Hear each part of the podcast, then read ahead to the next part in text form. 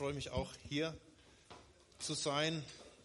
Ich habe also völlige Freiheit. Ich darf euch heute ein Wort der Ermahnung weitergeben hier. Gut. Äh, ja, echt cool hier bei euch zu sein. Und ich finde, äh, irgendwie, man fühlt sich direkt hier zu Hause aus zwei Gründen. Zum einen habe ich den Eindruck so von der ganzen Atmosphäre, fühlt man sich richtig zu Hause. Zum anderen ist es ein bisschen auch ein Heimspiel. Ich sehe einige bekannte Gesichter hier, die ja auch in unserer Chapel äh, bekannt sind. Freue mich echt, dass wir hier zusammen unterwegs sein können. Das zeigt ja auch ein bisschen, dass wir so ein bisschen ähnlich eine gleiche DNA haben, will ich mal sagen, ja. Und ich finde es auch richtig cool, dass wir zusammen unterwegs sein können in der Evangelischen Allianz. Wir haben schon echt gute Zeiten erlebt und da geht auch richtig was. Das ist richtig klasse zu sehen. Äh, bin ja jetzt auch schon seit gefühlten 16, 17 Jahren in der Allianz drin und seit einigen Jahren bewegt sich da echt was. Und das finde ich richtig, richtig cool, dass wir gemeinsam unterwegs sind und hören, was Gott uns zu sagen hat. Ich will aber jetzt gerade starten, weil mir läuft nämlich sonst die Zeit weg. Die ein, einige, die mich kennen, wissen, dass ich da immer ein bisschen Probleme mit habe und deshalb, ähm, ihr macht einfach dann so. Ja. Gut, Jesus, und ich möchte dir jetzt einfach danken, dass du sprichst durch deinen Heiligen Geist und ja, dass es dein Wort ist. Und du hast gesagt, dein Wort kommt nicht leer zurück, sondern dass es das ausrichten wird, was du möchtest. Und jetzt sprichst du einfach in Jesu Namen. Amen.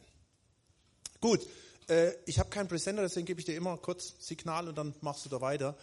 Ähm, ihr kennt diesen Menschen, oder?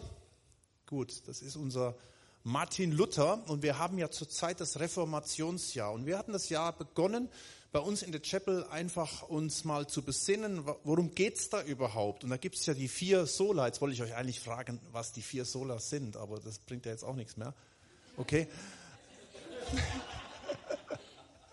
Allein die Schrift, allein die Gnade, allein Christus, allein der Glaube. Und ich finde das so bombastisch, weil das fasst alles zusammen, was unseren Glaube ausmacht und was uns letztendlich auch wieder verbindet als Gemeinden hier in Stuttgart, hier in der Region. Und das ist auch unser Wunsch, dass das bekannt wird. Und ich möchte eins rausstellen, und zwar heute Morgen, was eigentlich das Allerwichtigste für uns ist, allein Christus, allein Jesus. Und weil mir das so am Herzen gelegen hat, äh, bitte, ich mache jetzt keine Büchse auf, ja, dass ich denke, ah, jetzt hält eine Predigt, der hat da schon mal gehalten, hat es sich einfach gemacht. Nein, ich habe mit Fabian drüber gesprochen und äh, weil das eine Sache ist, die mich so bewegt und weil ich auch glaube, das soll uns gemeinsam vorwärts bringen, möchte ich mit euch einen Fokus legen auf dieses eine Sola, nenne ich das eine Solus, allein Christus und werde dann aber in, in der Predigt auch ein bisschen zu sprechen kommen, äh, warum es auch die anderen drei Dinge braucht. Und wer eine Bibel dabei hat, schlagt mal auf ähm, Epheser Kapitel 1 ab Vers 3 und die, die keine dabei haben, habe ich es auch nochmal als Folie mitgebracht und ich möchte euch das einfach vorlesen wer da ein bisschen durcheinander kommt, wir haben immer verschiedene Übersetzungen. Ich habe die Elberfelder und möchte euch das hier einfach hier nochmal vorlesen. Da heißt es im Vers 3, Epheser 1, Vers 3, Gepriesen sei der Gott und Vater unseres Herrn Jesus Christus. Er hat uns gesegnet mit jeder geistlichen Segnung in der Himmelswelt in Christus. Wie er uns in ihm auserwählt hat vor Grundlegung der Welt, dass wir heilig und tadellos vor ihm sein in Liebe und uns vorherbestimmt hat zur Sohnschaft durch Jesus Christus für sich selbst nach dem Wohlgefallen seines Willens, zum Preis der Herrlichkeit seiner Gnade, mit der er uns begnadigt hat in dem Geliebten. Weiter. Vers 7. In ihm haben wir die Erlösung. Durch sein Blut, die Vergebung der Vergehungen nach dem Reichtum seiner Gnade, die er uns reichlich gegeben hat in aller Weisheit und Einsicht. Er hat uns ja das Geheimnis seines Willens zu erkennen gegeben, nach seinem Wohlgefallen, dass er sich vorgenommen hat, in ihm für die Verwaltung bei der Erfüllung der Zeiten alles zusammenzufassen in dem Christus. Das, was in den Himmeln und das, was auf der Erde ist, in ihm. Bombastische Sätze, paulinische Sätze, manchmal auch ein bisschen verschachtelt. Und ich möchte euch einfach anhand von ein paar einfachen Punkten weitergeben, Warum allein Christus? Und ich wünsche mir, dass das für jeden Einzelnen, wir kommen aus ganz verschiedenen Hintergründen, es gibt vielleicht den einen oder anderen, der gar nicht so viel damit anfangen kann und wiederum andere, die sagen, alles klar, kenne ich, weiß ich. Und da kommen wir zum ersten Punkt. Gesegnet in Christus. In Vers 3 haben wir gelesen, gepriesen sei der Gott und Vater unseres Herrn Jesus Christus. Er hat uns gesegnet mit jeder geistlichen Segnung in der Himmelswelt in Christus. Für viele ist Gott distanziert. Ja, das wissen wir. Auch in Gesprächen und so weiter. Allein schon, wenn du sagst, ich war gestern im Gottesdienst, dann kommen verschiedene Fragen. Und dann kommt auch oftmals sofort die Frage, warum lässt Gott denn Leid zu? Oder so irgendwas. Und ich muss ganz ehrlich sagen, ohne jemand dazu nahe zu treten, äh, die Frage kann eigentlich nur jemand stellen, der diesen Gott noch nicht richtig kennt. Und das wollen wir heute ein bisschen aufzeigen, was nämlich dieser Gott ist. Hier heißt es nämlich, ähm, dass wir Gesegnete sind, das, ich muss sagen, der, der Gott kennt, ist ein Gesegneter und er ist gesegnet mit allen Segnungen, geistlichen Segnungen in der Himmelswelt in Christus. Und das ist nämlich ein ganz großer Schlüssel. Gesegnet in Christus. Jemand, der Gott kennt, ist ein Gesegneter. Wenn man heute mal darüber spricht, über Segnungen, ja, da gibt es zum Beispiel so einen Begriff, äh, was sind Segnungen? Errungenschaft der Technik zum Beispiel. Ja, ich habe gehört, euer Techniker ist heute ein Legoland. Ich weiß nicht, ob ich das hätte sagen dürfen. Okay. Ist bestimmt auch ein Gottesdienst irgendwo da. Ja, ja da gibt es dann auch so viel Errungenschaften der Technik. Das sind Segnungen. Damit sind wir gesegnet. Hier Daimler und so weiter. Oder auch Wohlstand ist eine Segnung. Und dann hört es auch schon fast auf. Aber letztendlich sind das nicht die Segnungen, von denen hier die Rede ist. Von dem äh, Multimillionär J.D. Rockefeller heißt es, dass er die letzten 35 Jahre sich fast nur von Milch und Crackers ernährt hat, wegen Magenprobleme. Wahrscheinlich, weil er sich nur Sorgen gemacht hat, was er mit der vielen Kohle macht, die er hat. Ja? Also Geld allein macht nicht glücklich. Und wenn wir ganz ehrlich sind, ist es letztendlich auch nicht das, was äh, äh, was wir brauchen, um erfüllt zu leben, sondern Segnungen gehen viel weiter. Gesegnet sind wir, wenn es uns zum Beispiel innerlich gut geht. Und wenn hier die Rede ist von geistlichen Segnungen, dann meint das, oder geistlichen Segnungen in der Himmelswelt, dann meint das Segnungen, die nicht nur sichtbar sind, sondern auch unsichtbar, die auch in unsere Persönlichkeit hineingreifen, in unser inneres Leben hereingreifen. Und eigentlich wissen wir sehr wohl, dass das die Dinge sind, die unser Glück, die uns zeigen, ob wir glücklich sind oder nicht. Und die Bibel sagt sogar, dass gerade die Dinge, die unsichtbar sind, uns oft auch negativ beeinflussen. Das heißt zum Beispiel in Epheser 6, Vers 12, unser Kampf ist nicht gegen Fleisch und Blut, sondern gegen die Gewalten, gegen die Mächte und gegen die Weltbeherrscher dieser Finsternis, die geistigen Mächte der Bosheit in der Himmelswelt. Da ist die Rede davon, wir werden beeinflusst von Mächten, die wir gar nicht richtig definieren können, die manchmal in uns drin sind, in unserer eigenen Natur, die auf uns einströmen, Dinge, die uns belasten, Dinge, die uns runterziehen, was auch immer. Und da greifen Gottes Segnungen. Wenn es heißt, wir sind gesegnet in Christus, dann soll das zum Ausdruck bringen, welche Dimension im Glauben an Jesus steckt. Ich habe euch mal ein paar Beispiele reingegeben. Ja, und da spielt jetzt auch allein der Glaube mit einer Rolle. Warum Glaube? Und ich habe euch ein paar Beispiele mitgegeben aus der Bibel, aus der Schrift. Und da haben wir allein die Schrift. Da steckt so viel drin. Und schaut mal, was uns bei uns innerlich manchmal abgeht. Du fühlst dich schmutzig, die Bibel sagt, 1. Johannes 1,9, er reinigt dich. Du bist gebunden, Galater 5,1, er macht dich frei. Die Rede ist immer von Jesus, ja. Du denkst, dass alle gegen dich sind. Kennst du das Gefühl?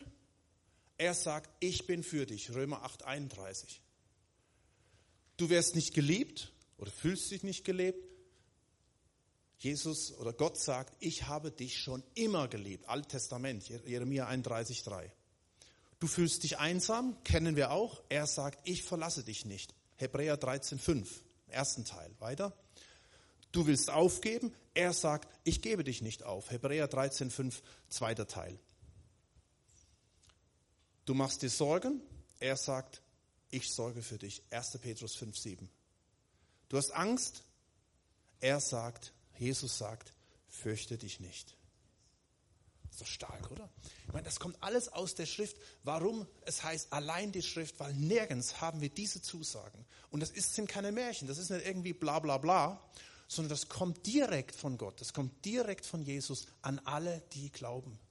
Und jemand, der das glaubt, der das für sich aufgenommen hat und das erlebt, hat eine andere, andere Sicht, eine andere Beziehung.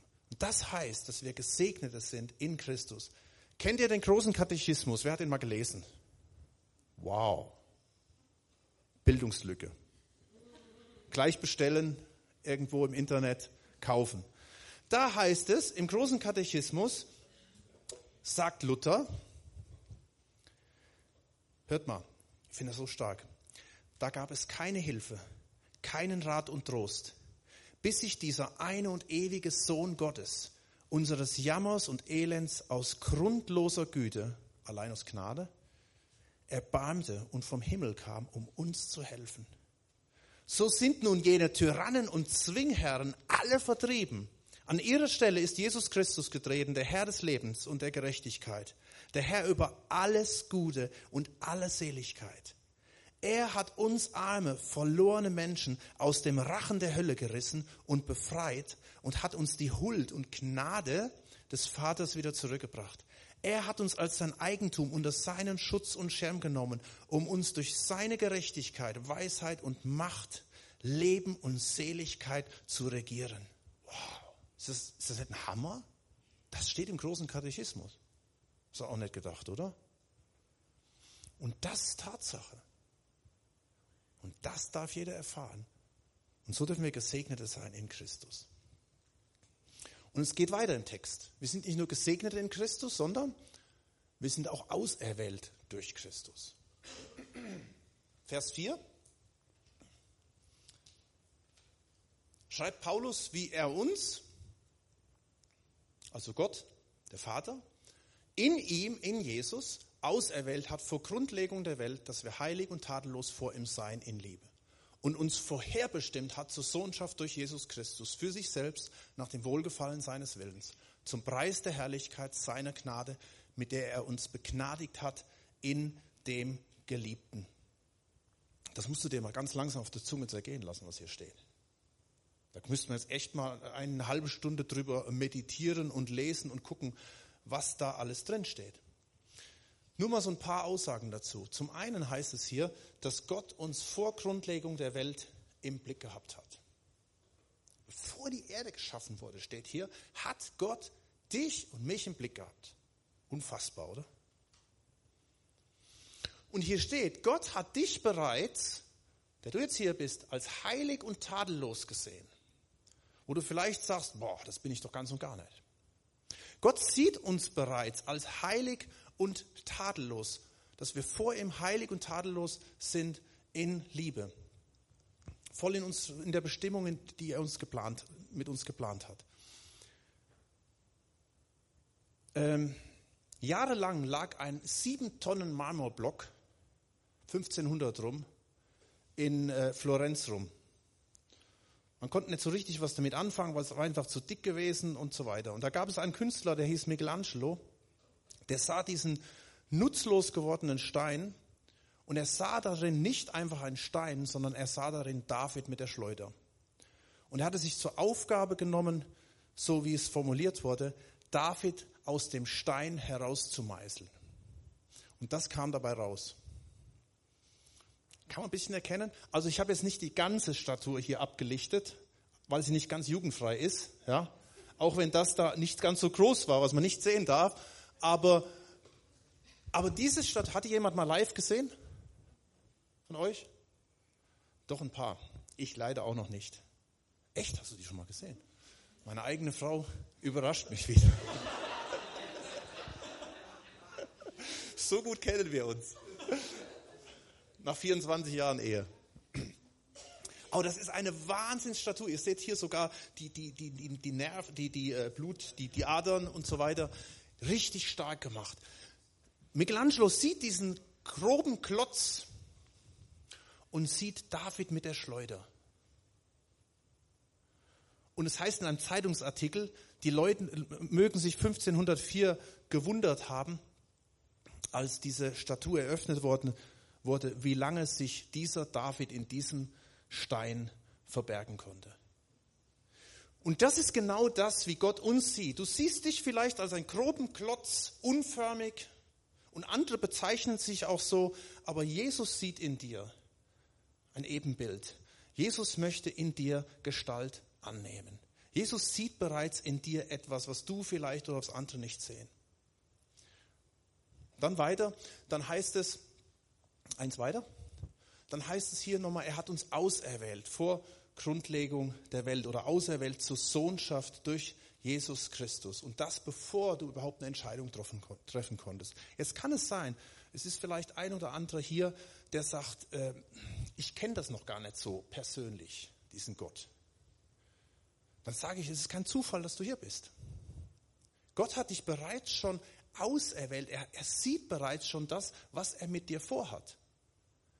Was aber nichts damit zu tun hat, dass du, dass du willenlos bist. Da gibt es so gewisse Theologien, die sagen halt, okay, Vorherbestimmung. Wir haben überhaupt keine Möglichkeit mehr, uns zu entscheiden, weil wir sind ja eh vorherbestimmt. Das ist Blödsinn, das hat damit nichts zu tun. Es gibt einen Vers im Matthäus 22, Vers 14, da heißt es, viele sind berufen, wenige sind auserwählt. Mit anderen Worten, Gottes Wille ist, dass jeder auserwählt, dass jeder berufen ist. Aber ob du auserwählt bist, das entscheidest letztendlich du mit deinem Willen. Also das spielt zusammen, ja. Gott hat uns vorherbestimmt, dass wir ihn kennen. Aber uns sein Wille, und das ist sein Wohlgefallen, dass wir ihn kennenlernen. Aber die Entscheidung, die darfst du treffen. Für ihn oder auch gegen ihn. Und das finde ich ganz stark. Also, wir sind gesegnet in Christus, wir sind auserwählt in Christus und drittens, wir sind erlöst in Christus. Da heißt es in Vers 7, in ihm haben wir die Erlösung durch sein Blut, die Vergebung der Vergehungen nach dem Reichtum seiner Gnade, die er uns reichlich gegeben hat in aller Weisheit und Einsicht. Dass die Bibel von Erlösung spricht, auch im Neuen Testament dieses Wort benutzt, Apolystrosis, hat eine ganz besondere Bedeutung. Dieses Wort heißt lösen, kaufen oder freikaufen. Es gab etwa 60 Millionen Sklaven im Römischen Reich. Es heißt, dass also wirklich viele, ein, ein großer Teil der Menschen überhaupt, dass sie versklavt waren. Und sie wurden gehandelt und verkauft eigentlich wie ein Möbelstück. Das waren Menschen zweiter Klasse. Man ging äh, auf den Markt, man hat nicht einen neuen Mediamarkt, man hat nicht einen neuen PC gekauft, sondern man hat halt einen Sklaven gekauft.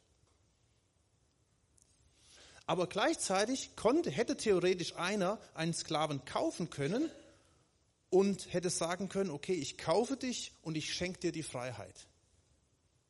Das soll das zum Ausdruck bringen. Aber ein Sklave konnte sich nicht selbst erlösen. Das ist oft der, das Problem in der heutigen Zeit. Wir meinen, wir könnten uns selbst erlösen. Das geht aber nicht. Oder ich sage einfach, Gott ist gnädig, braucht nichts dazu zu tun. Das ist genauso, wenn du 100.000 Euro Schulden hast auf der Bank. Du kannst nicht einfach auf die Bank gehen und sagst, okay, lieber Herr Bankangestellter, ich bin ab jetzt schuldenfrei. Geht nicht. Dazu braucht es jemand, der mir die Erlösung zuspricht. Und das ist Christus. Und er hat bezahlt, nicht mit Kohle, der Preis ist, das kann man nicht zahlen, sondern mit seinem Blut. Dass er stellvertretend für mich den Preis bezahlt hat, den ich nie hätte zahlen können. Und das kommt zu mir, das ist allein Gnade und das kommt zu mir allein durch den Glauben. So, und weil er das zusprechen kann, eins zurück nochmal, weil er das zusprechen kann, ist das Reichtum ohne Ende. Und das gilt für alle Zeiten. Und das ist so bombastisch. Und wenn wir jetzt mal diese drei Dinge zusammennehmen, ähm, gesegnet in Christus, auserwählt in Christus und erlöst in Christus. Eigentlich müssten wir nur hier so rumspringen und, und, und das rausposaunen und allen klingeln an sämtlichen Häusern und sagen, hey, das müsst ihr auch erleben. Das haut mich um. Das müsste uns eigentlich nur begeistern. Und so sieht es ja häufig nicht so aus, oder? Also ich will euch jetzt nicht zu nahe treten, aber ihr wirkt jetzt nicht gerade so, als wärt ihr total begeistert. Ja, aber das ist bei uns auch dann so. Ja, das, das ist halt so. Man sitzt halt mal da im Gottesdienst, man sitzt in der Predigt und so weiter, aber das müsste uns eigentlich voll mit reinnehmen. Und warum ist es nicht so? Warum sind wir oft belastet? Trotz, dass wir gesegnet sind in Christus. Trotz, dass wir auserwählt sind, dass wir erlöst sind. Ich glaube, und da kommen wir zum letzten Teil ähm, unseres Textes, ich glaube, das hängt mit diesem in Christus zusammen. Schaut mal Vers 9. Da heißt es, er hat uns ja das Geheimnis seines Willens zu erkennen gegeben, nach seinem Wohlgefallen, das er sich vorgenommen hat in ihm. Für die Verwaltung bei der Erfüllung der Zeiten, alles zusammenzufassen in dem Christus, das, was in den Himmeln und das, was auf der Erde ist, in ihm. Geheimnis heißt Mysterium. Also da kam mir das Wort Mysterium her, ja, vom Griechischen her. Und ich glaube, das ist der, der, der Hauptknackpunkt. Zum einen ist diese Sache mit Gott, mit Christus für die Menschen, die das nie erfasst haben, ein Mysterium. Sie sagen, wie kann man nur daran glauben? Das macht überhaupt keinen Sinn. Zum anderen ist es, glaube ich, auch für uns Christen manchmal ein Mysterium. Dass wirklich dieser Jesus erfülltes Leben gibt. Für, für mich war das, war das Christsein bis, bis 18 Jahre wirklich Krampf gewesen. Ich weiß nicht, wer von euch aus dem christlichen Hintergrund kommt. Für mich war das ein absoluter Krampf. Ich habe mein Leben mit fünf Jahren Jesus gegeben. Aber ich habe mich nur durchgekämpft. Und wenn ich dann Leute gesehen habe, die begeistert waren, habe ich gesagt, die haben irgendwie einen Schuss, die, die, begeistert. Das war für mich Zwang. Bibellese, Gottesdienst, Beten, das war alles irgendwie ein Krampf gewesen ein Mysterium. Und irgendwas, ich möchte das jetzt nicht in Detail gehen, aber es ist was geschehen in meinem Leben. Ich habe Leute gefragt, die, die ich gesehen habe, die leben anders. Was habt ihr, was ich nicht habe? Und dann habe ich mich für dieses Mysterium geöffnet und dann ist was passiert. Und es war so krass, was da passiert ist, dass ich jetzt heute Pastor bin. Wenn mir damals jemand gesagt hat, du wirst mal Pastor werden, ich hätte gesagt, never. Ich mache alles, nur sowas nicht. Für mich waren Pastoren, nee, ich sage jetzt nicht, was Pastoren für mich damals war, sonst nimmt ihr das vielleicht irgendwie mit oder so. Ja, aber das hat mich so getoucht, so berührt und bis heute nicht losgelassen. Und es ist Gottes Wunsch für unser Leben. Schaut mal, es heißt im Vers 9 hier im zweiten Teil, da ist die Rede ähm, für die Verwaltung bei der Erfüllung der Zeiten. Das ist sein Wohlgefallen, das hat er sich vorgenommen, dass wir Teil sind von seinem Plan, Verwaltung bei der Erfüllung der Zeiten. Da gibt es so zwei Worte im, im Griechischen. Äh, da steht einmal für, für Verwaltung das Wort äh, Ökonomia, man könnte das auch als Masterplan bezeichnen und für, den, für, für diesen Zeiten, für diese Zeiten steht das Wort Kairos. Und Gott hat einen Masterplan mit der Erde. Und für jede Zeit, für alle Zeiten hat Gott was ganz Besonderes. Und jetzt hat er es so gemacht, dass sein Wunsch ist, dass du Teil seines Masterplans bist. Dass du Teil in seinem Willen bist in dem Masterplan Gottes und dass du in der Zeit, wo wir jetzt leben, in diesem Zeitfenster, für, die, für das Zeitfenster, für das wir jetzt verantwortlich sind, dass er dort in diese Zeit, in dein Leben und in mein Leben hinein wirken kann und dass wir das erleben, was dahinter steckt, was Gott vorhat, was er will. Und er ist jetzt dran, und das braucht einfach nur unsere Bereitschaft, er ist jetzt dran, an diesem Steinklotz dran zu meißeln. Ja? damit dieser David mit der Schleuder rauskommt. Ich sage es anders, damit Jesus rauskommt. Das ist sein Plan mit meinem Leben, mit deinem Leben. Und zugegebenerweise ist diese, diese Entwicklung nicht leicht. Ja? Man kann sich vorstellen, wenn an einem rumgemeißelt wird, tut das auch manchmal weh. Aber zu sagen, Gott, dein guter und perfekter Wille soll geschehen, das ist das Beste, was mir jemals passieren kann. Und Gott ist dran. Ja, da so, kleine, so einen kleinen Nebenwinkel, lassen wir das einfach zu. Aber das Problem, über das ich hier spreche, warum es halt oft nicht so funktioniert, liegt in diesem Wort in Christus. Ich glaube, ihr kennt das, ja, die, die von euch, die Jesus in ihr Leben aufgenommen haben. Ähm, da gibt es ja so diesen Vers aus Galater 2, Vers 20. Nicht mehr lebe ich, sondern Christus lebt in mir. Das kennen wir. Und manche benutzen dann Jesus wie so eine Art Hilfsmotor. Okay? Jesus Inside. Ich lebe in meiner eigenen Natur und wenn ich dann mal Jesus brauche, dann bitte ich ihn, dass er mir hilft. Und das hat dann leider zur Folge, ich habe euch mal so ein, so ein Anschauungsbildchen mitgebracht. Das ist aus dem Buch äh, von Neil Anderson, Neues Leben, neue Identität. Kennt das jemand? Gut, schon ein paar mehr wie den äh, äh Luthers Buch.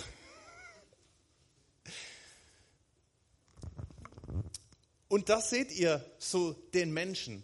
Und dann kommt es halt vor, wir, wir, erleben alle schwierige Phasen, schwierige Entscheidungen. Und wenn Jesus nur bei mir ist, dann entscheide ich, wenn, wann ich ihn um Hilfe bitte. Ja, da kommen Dinge, strömen auf mich ein, meinetwegen schwierige Situationen. Und ich entscheide dann, wie ich handle. Und oftmals fragen wir halt nicht direkt Jesus, sondern wir entscheiden mit unserem Verstand, was das mit unserer Gefühlswelt macht, was, das, was wir daraus folgern, was wir entscheiden. Und das wirkt sich dann nach außen auf. Manchmal kann das auch körperliche Symptome äh, mit sich bringen. Und so leben wir eigentlich manchmal nicht viel anders wie Menschen, die Jesus nicht haben. Weil Jesus ja nur das Notstromaggregat ist, den wir dann bitten, wenn wir sagen, was entscheidend ist. Christus ist in uns. Das Entscheidende ist, jetzt schauen wir eins weiter nochmal. Christus in mir, ich in Christus. Ja? Weiter. Und in Galater 2,20 heißt es ja, nicht mehr lebe ich, sondern Christus lebt in mir. Und dann heißt es weiter, was ich aber jetzt im Fleisch lebe, lebe ich im Glauben an den Sohn Gottes, also ich in Christus, der mich geliebt hat und sich selbst für mich hingegeben hat. Das heißt, ich werde mir bewusst, wir haben das vorher im Lied gesungen, dass ich eine neue Identität habe. Ich bin jetzt in Christus. Ich muss nicht mehr alleine kämpfen, ich muss nicht mehr alleine krampfen, sondern ich weiß um die Identität in Christus. Ich darf wissen, Jesus, ab sofort bestimmst du mein Leben. Schwierigkeiten kommen, wie bei jedem anderen auch, und ich darf sofort auf Jesus fokussieren und bitte ihn, Christus, ich will in dir sein. Gib mir deine Weisheit. Ich will nicht aus meinem Bauch heraus entscheiden, nicht aus meiner Emotion, nicht aus meiner Bitterkeit heraus entscheiden, sondern bestimme du mein Handeln. Und das wirkt sich dann auch wieder aus auf Gefühl, auf Wille und dringt nach außen. Also mal ganz kurz gefasst. Ich habe nicht auf meine Uhr geguckt, wir sind nämlich eigentlich schon fast fertig, so gut wie fertig. Deswegen, ja, muss ich da ein bisschen Gas geben. Ich möchte euch das an einem Vers deutlich machen. Seid ihr noch dabei? Okay. Psalm 42, Vers 6 ist manchmal schwer zu sagen. Hat man die Leute noch? Oder, äh, Psalm 42, Vers 6 heißt es, in vielen Psalmen übrigens, was bist du so aufgelöst, meine Seele, und stöhnst in mir, harre auf Gott? Ja, das, das ist das in Christus sein. Da betet der Psalmist, was bist du hier über den Verstand, so aufgelöst und bist am Jammern, harre auf Gott. Und da kommt das dann zum Tragen, dass ich lerne, in Christus zu sein, ruhig zu sein, mich nicht aus der Rolle bringen zu lassen und diese Dinge, die Schwierigkeiten, die ich habe, mit ihm zu besprechen und stark zu werden. Und das kann Auswirkungen haben bis auf den Körper. Wir wissen, dass, dass viele der Krankheiten, die wir heute haben, nicht einfach wegzubeten sind. Ja, Namen Jesu verschwinde, sondern viele Kranken, Psycho, Krankheiten psychosomatische Ursachen haben. Und hier beginnt es, hier. Und dass wir hier einfach ihn wirken lassen. So mal ganz kurz, vielleicht wisst ihr das ja auch schon alles, und, aber dann ist es eine kurze, gute Wiederholung. Und zum Schluss, zum Schluss, das hätten wir immer gern, ja, zum Schluss möchte ich euch nochmal anhand des Textes, ähnlich wie am Anfang, zeigen, was dieser Text sagt, wenn wir in Christus sind. In diesem Text ist immer wieder die Rede von in Christus. Epheser 1, in Vers 3 heißt es, in Christus bist du gesegnet mit jedem geistlichen Segen. Dann heißt es weiter in Vers 4, in Christus wurdest du auserwählt, ehe der Welt grundgelegt war. Weiter in Vers 4, in Christus wurdest du von Gott gesehen als heilig und untadelig. Vers 5, in Christus ist dein Leben vorherbestimmt und keiner kann das stehlen, keiner kann dir das wegnehmen. Es sind nicht die anderen, die schuld sind, sondern du darfst wissen, in Christus ist alles vorherbestimmt und den Plan darf keiner kaputt machen und den wird auch kein anderer kaputt machen. Und weiter, in Christus bist du als Sohn oder Tochter Gottes adoptiert. Und da können tausend Menschen was anderes sagen. Wenn du das hast, dann kannst du dich dran festhalten.